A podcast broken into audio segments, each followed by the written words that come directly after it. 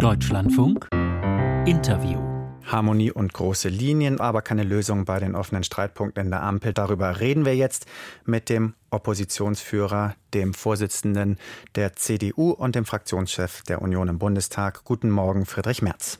Guten Morgen, Herr May. Olaf Scholz will keinem Koalitionspartner wehtun. Wem hätten Sie den Schneeball auf die Nase geworfen? Eine solche Kabinettsklausur gibt ja Gelegenheit, äh, einmal auch über ein oder zwei große Themen zu sprechen und auch zu gemeinsamen Lösungen äh, zu kommen. Ich finde, das, was da gestern in dieser Pressekonferenz gesagt worden ist, äh, das sind doch Kindereien. Äh, statt mal über ein Thema zu sprechen, wo sich die Koalition geeinigt hat. Und stattdessen betont der FDP-Vorsitzende, äh, sein Verbot vom Verbrennermotor, das Verbot vom Verbrennermotor, äh, dem würde er unverändert widersprechen. Also es gibt offensichtlich kein Thema, über das ernsthaft gesprochen wurde und keine Lösung eines einzigen Streitpunkts dieser Koalition. Welches wäre denn jetzt der wichtigste Streitpunkt, der zu lösen wäre? Im Grunde, Herr May, hat die Bundesregierung äh, den entscheidenden Fehler im letzten Jahr gemacht, ziemlich genau um diese Zeit, als sie nämlich beschlossen haben, diese sogenannte Zeitenwende, die der Bundeskanzler in seiner Regierungserklärung ähm, beschrieben hat, äh, ausschließlich auf den Krieg in der Ukraine zu beziehen, alle Folgen mit neuen Schulden zu finanzieren und alles andere so zu lassen, wie im Koalitionsvertrag ein halbes Jahr vorher vereinbart. Zeitenwende hätte eben auch alle Prioritäten äh, der Bundesregierung umfassen müssen. Im Grunde hätte die Bundesregierung im letzten Jahr um diese Zeit sagen müssen, wir legen den Koalitionsvertrag auf die Seite und ordnen jetzt unsere Prioritäten neu. Stattdessen 100 Milliarden Schulden für die Bundeswehr, 200 Milliarden. Den Sie aber natürlich zugestimmt haben, den 100 Milliarden Schulden ja, für die Bundeswehr. Habe ich aus Überzeugung zugestimmt, ja. aber äh, ich habe schon in der äh, Aussprache darüber gesagt, es kann nicht sein, dass äh, die Bundeswehr mit Schulden neu finanziert wird, der Doppelwumms auch so eine infantile äh, Sprache äh, mit 200 äh, Milliarden neuen äh, Schulden äh, finanziert wird und alles andere bleibt, wie es vorher war. Mhm. Die Prioritäten hätten neu geordnet werden müssen und da stößt die Bundesregierung jetzt an die selbstgesetzten Grenzen. Aber war der, nur um das jetzt mal aufzugreifen, weil Sie es auch gesagt haben, dieser sogenannte Doppelwumms, denn falsch? Es scheint ja auch vor allen Dingen, dass dieses Geld gar nicht gebraucht wird. Aber es hat ja natürlich seinen Zweck insofern gefüllt, dass es erstmal für eine gewisse Beruhigung äh, gesorgt hat. Das ist richtig. Äh, deswegen haben wir ja auch im Grundsatz gesagt, äh, man muss etwas tun, um den Menschen zu helfen in dieser schwierigen Lage äh, der Energieverknappung und der starken Preissteigerungen. Aber ähm, alles nur über zusätzliche neue Schulden zu finanzieren und gleichzeitig an keinem Projekt der Bundesregierung etwas zu ändern, zu korrigieren, das ist der entscheidende Fehler gewesen. Und jetzt stößt die Bundesregierung eben an erhebliche Grenzen ähm, der Finanzierbarkeit ihrer eigenen Vorhaben. Und äh, noch nicht einmal über die Haushaltszahlen haben sie sich verständigt. Äh, und die sollen in einer Woche vorgelegt werden. Also die Bundesregierung fährt hier schon einen ziemlich äh, schlingernden Kurs. Äh, eine Bundesregierung, die sich äh, streitet und dann kein einziges Thema wirklich löst. Äh, dafür waren die anderthalb Tage offensichtlich äh, nicht ausreichend. Hm. So, jetzt muss man aber fairerweise sagen, dass die Aufgaben, die die Ampel jetzt in dieser Situation, eben in dieser völlig veränderten Weltlage äh, leisten muss, einfach gigantisch sind äh, oder ist.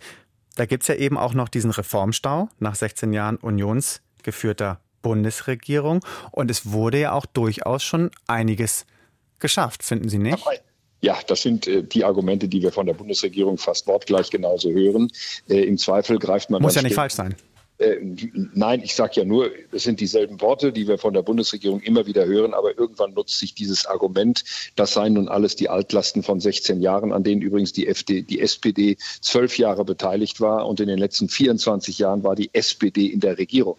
Also das kann nun nicht alles die Union gewesen sein, was da, sein, was da an Reformstau in den letzten Jahren äh, entstanden ist. Und die Probleme, die wir heute haben, muss die Bundesregierung lösen.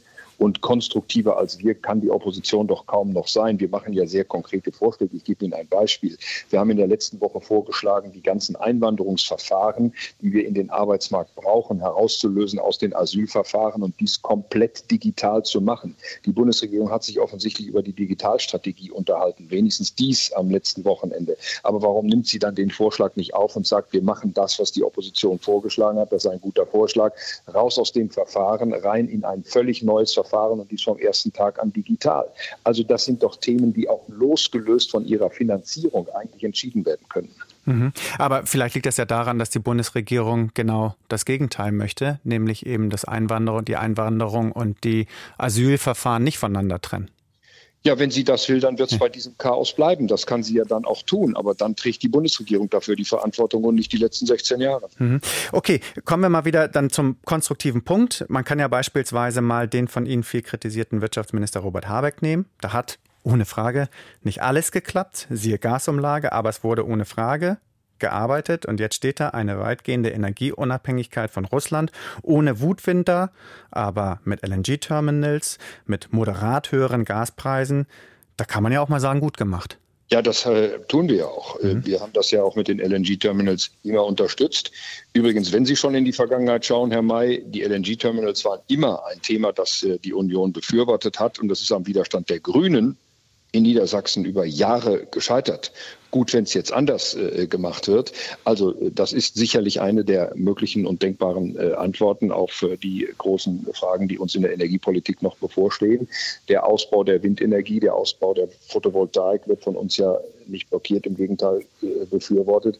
Aber der Bundeskanzler hat die Devise ausgegeben, vier Windräder jetzt am Tag für die nächsten Jahre.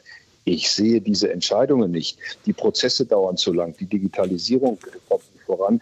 Also da muss die Bundesregierung noch eine Menge arbeiten, damit die Energieversorgung dieses Landes auf Dauer gesichert wird. Mhm. Gut, die Digitalisierung kommt nicht voran. Das sagen Sie jetzt so leicht. Ich meine, die Digitalisierung wurde im Jahr 2010, ich muss es noch mal sagen, im Jahr 2010 wurde die Digitalisierung zur Chefsache gemacht von einer Unionsbundeskanzlerin. Und wir stehen jetzt da, wo wir stehen. Ja.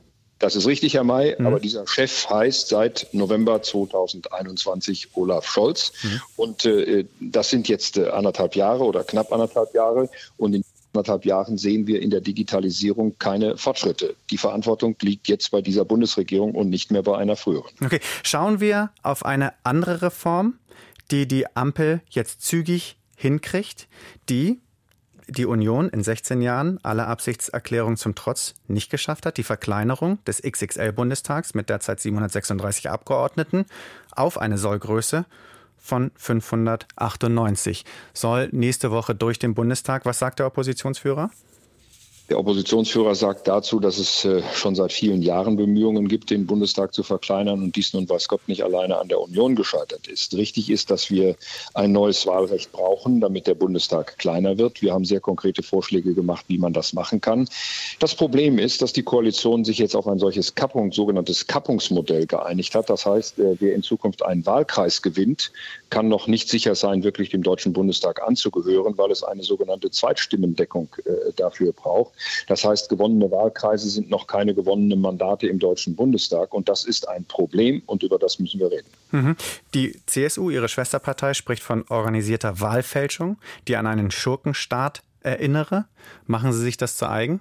Ähm, ich mache mir diesen Sprachgebrauch nicht zu eigen, aber ich mache mir die Kritik zu eigen. Die betrifft im Übrigen nicht äh, nur äh, die CSU, sondern auch äh, andere sind betroffen, zum Beispiel Baden-Württemberg. wir werden in Zukunft in diesen beiden Bundesländern, wenn Ganz kurz, Baden-Württemberg, welche Partei ist das? Das ist die CDU, die in Baden-Württemberg mit betroffen ist. Ähm, es ist aber auch die SPD betroffen in einigen Ländern, nicht ganz. Herr Merz? Modell so sein, dass gewonnene Wahlkreise nicht äh, zu einem Mandat im Deutschen Bundestag äh, führen. Und das löst erhebliche verfassungsrechtliche Bedenken aus. Also wir sind hier noch nicht am Ziel mhm. einer gemeinsamen Lösung. Okay, die CSU hat ja schon gesagt, sie geht bis nach Karlsruhe. Sie möchte vor dem Bundesverfassungsgericht klagen. Sind Sie dabei? Die Entscheidung, die treffen wir nicht vor einem Gesetzgebungsverfahren, sondern äh, frühestens äh, dann, wenn es äh, abgeschlossen äh, wird. Äh, wir müssen sehen, ich bin unverändert bereit, mit der Koalition hier auch nach Lösungen zu suchen. Wenn die Koalition allerdings mit dem Kopf durch die Wand will, äh, dann stehen sicherlich hier auch verfassungsrechtliche Fragen auf der Tagesordnung. Also mit anderen Worten, wenn dieses Gesetz so kommt, dann klagen Sie mit der CSU? Ich möchte, ich möchte, dass die Auseinandersetzung nicht nur zu diesem Thema, auch zu anderen Themen äh, nicht in Karlsruhe ausgetragen wird äh, beim Bundesverfassungsgericht, sondern im Parlament, im Deutschen Bundestag in Berlin. Da gehört das Thema hin und da sollten wir versuchen, auch eine gemeinsame Entscheidung zu finden. Mhm. Herr Merz, Sie haben am Anfang unseres Gesprächs gesagt, im Prinzip hätte die Ampelregierung den Koalitionsvertrag beiseite legen müssen mit Beginn des russischen Angriffskrieges, mit der Zeitenwende und einfach zur Erkenntnis nehmen, dass viele Projekte nicht mehr zu finanzieren sind. Welches Projekt würden Sie denn auf Eis legen, wenn Sie Bundeskanzler wären, als erstes? Herr May, Sie werden mich äh, äh, auch mit mehrfachen Versuchen äh, nicht dazu bringen, äh, jetzt in Ihrer Sendung äh, konkrete Projekte zu benennen, die man hätte streichen können. Mhm. Sondern das ist ja ein Gesamtbild, das dort äh, dann auch gezeichnet werden muss. dann muss man mal einen Kassensturz machen und sagen, welche Mittel stehen zur Verfügung. Dann muss man Prioritäten setzen. Und das kann nicht einer allein. Das muss dann eine Koalition tun. Das müssen zwei oder wie jetzt in dieser Koalition drei Koalitionspartner miteinander vereinbaren. Und das ist dann auch eine Führungsaufgabe des äh, Bundeskanzlers, äh, dies zu tun. Und deswegen äh, werde ich jetzt hier nicht einzelne Themen herausnehmen und sagen, dort und dort und dort hätte man vielleicht äh, sparen können, sondern das ist ein Gesamtbild, das eine Koalition zeichnen äh, muss. Und das Gesamtbild dieser Koalition ist, wir machen für alle Probleme, die wir zusätzlich haben, neue Schulden und den Rest. Und den Rest haben wir nicht mehr gehört? Ah, jetzt haben wir ihn wieder gehört. Das ist die falsche Priorität. Friedrich Merz. Etwas wackelige Telefonleitung am Ende, aber wir haben, glaube ich, den Kern Ihrer Aussage verstanden. Vielen Dank, Herr Merz, für das Gespräch.